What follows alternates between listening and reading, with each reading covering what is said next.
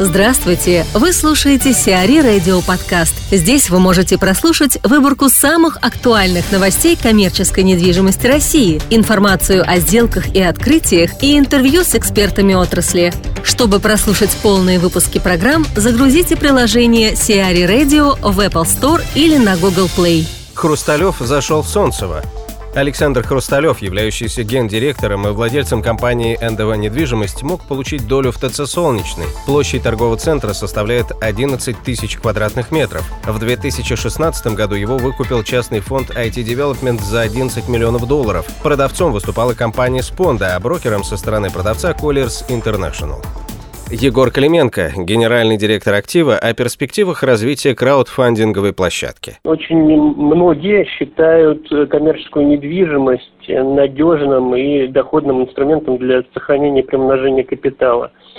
Но качественные объекты зачастую недоступны даже для очень состоятельных людей. И краудфандинг эту э, проблему решает.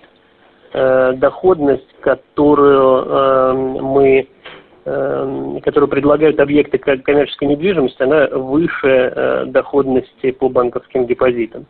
Э, и э, объем банковских вкладов населения сегодня заметно превышает 20 триллионов рублей.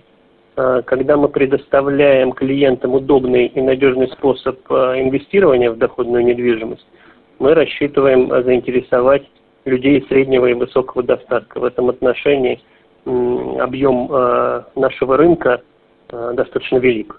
Мы э, среди направлений развития действительно рассматриваем э, развитие в регионы. Это в первую очередь города-миллионники.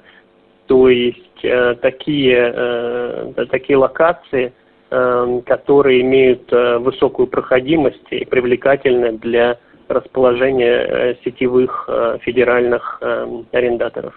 Мы смотрим э, в основном на объекты э, торговой недвижимости, а офисные объекты тоже планируем рассматривать, э, но чуть в более отдаленной перспективе.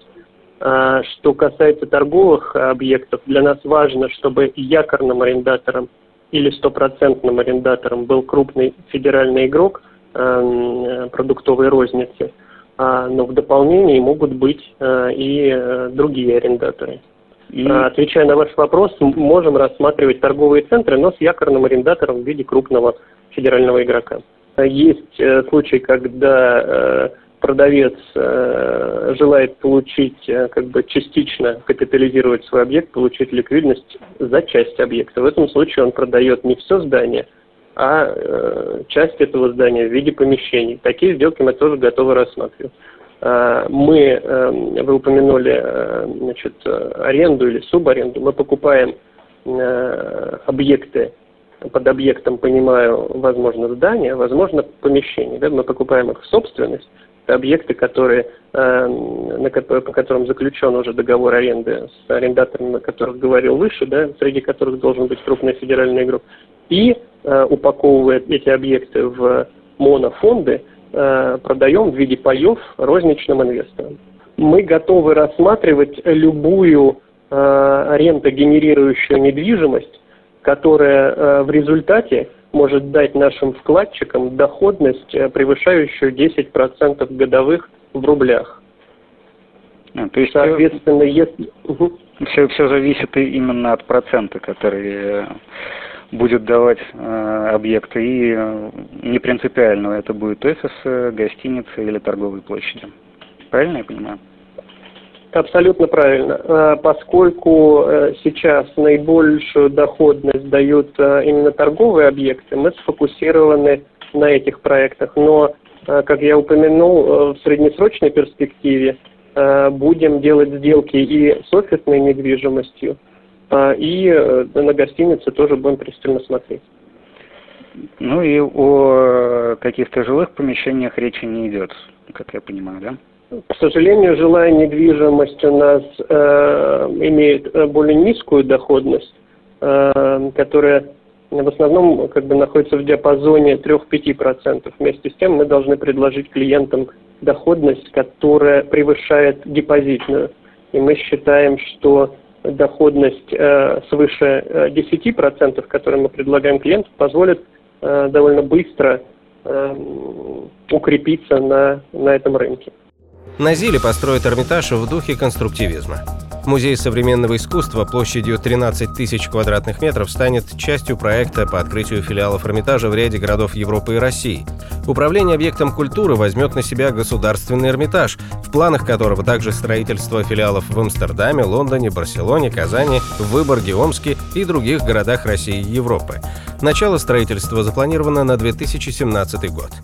Хилтон в Барнауле и Белокурихе под вопросом. Реализация проектов, реализующихся по франшизе, оказалась под угрозой из-за финансовых и бюрократических проблем. Гостиница планировала построить омская компания «Эл Финанс». Что касается барнаульского отеля, соинвесторов привлечь не удалось, а Сбербанк отказал в кредите на реализацию проекта. Привлечение средств возможно, но сделка по вхождению соинвесторов в проект находится на сегодняшний день на стадии переговоров. В Белокурихе инвестор не смог пока должным образом договориться с властями, которые не планируют отдавать участок под отель в собственность компании. Там сложности возникли в связи с тем, что земля находится в границах туркластера Белокуриха-2. Инвестиции в проект на территории туркластера Белокуриха-2 могли составить порядка 8 миллиардов рублей. В Барнауле отель планировали построить за 1,3 миллиарда рублей. Афимолл Сити заболел золотой лихорадкой. В Афимолл Сити открылся новый концептуальный ювелирный центр Московского ювелирного завода общей площадью 1000 квадратных метров. Дизайн центра спроектирован командой бренда совместно со специалистами из Великобритании. Посетителей встречают большие двери, открытые прозрачные витринные фасады, настенные дисплеи. Зона обслуживания сегментирована по группам товара. В новом магазине отдельно выделена зона для обслуживания VIP-клиентов. Самой заметной отличительной чертой магазина являются большие цифровые экраны на поверхности колонн. Анимированный видеоконтент создает визуальное сопровождение, передавая блеск драгоценностей, дух и историю бренда. В настоящий момент концептуальный магазин в Афимоле является флагманским в розничной сети московского ювелирного завода. Сиари Радио. Эксклюзивные рубрики «За и против», «Ноу-хау», «Ремейк», «Новые форматы». Слушайте в полных выпусках программ в приложении Сиари Radio. Приложение доступно в Apple Store и на Google Play. Более подробная информация на сайте siari.ru slash radio.